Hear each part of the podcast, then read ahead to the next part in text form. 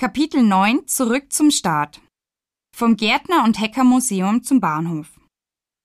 Vom Gärtner- und Heckermuseum aus können Sie entweder den direkten Weg über die Mittelstraße und die Luipoldstraße zurück zum Bahnhof nehmen oder noch einen kleinen Abstecher zur Aussichtsplattform machen. Diese liegt neben der Gärtnerei Böhmerwiese, die Sie erreichen, wenn Sie einmal um den Block laufen. Die Plattform bietet Ihnen einen Rundumblick über das grüne Gärtnerviertel und die landwirtschaftliche Stadtstruktur. Außerdem sehen Sie von hier oben aus die Turmspitzen zweier Kirchen. St. Otto mit dem markanten Spargelturm und St. Sebastian.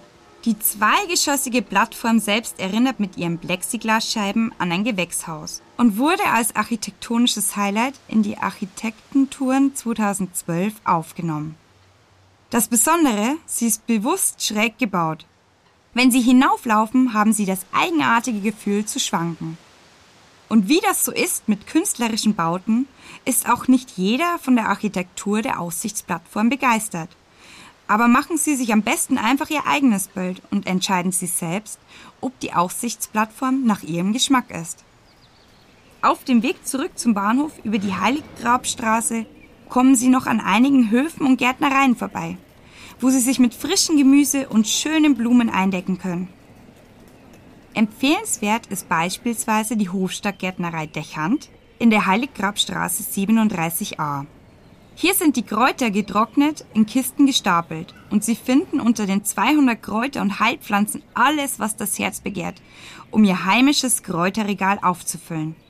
In der gegenüberliegenden Gärtnerei von Heinrich Neubauer können Sie sich mit saisonfrischen Gemüse eindecken.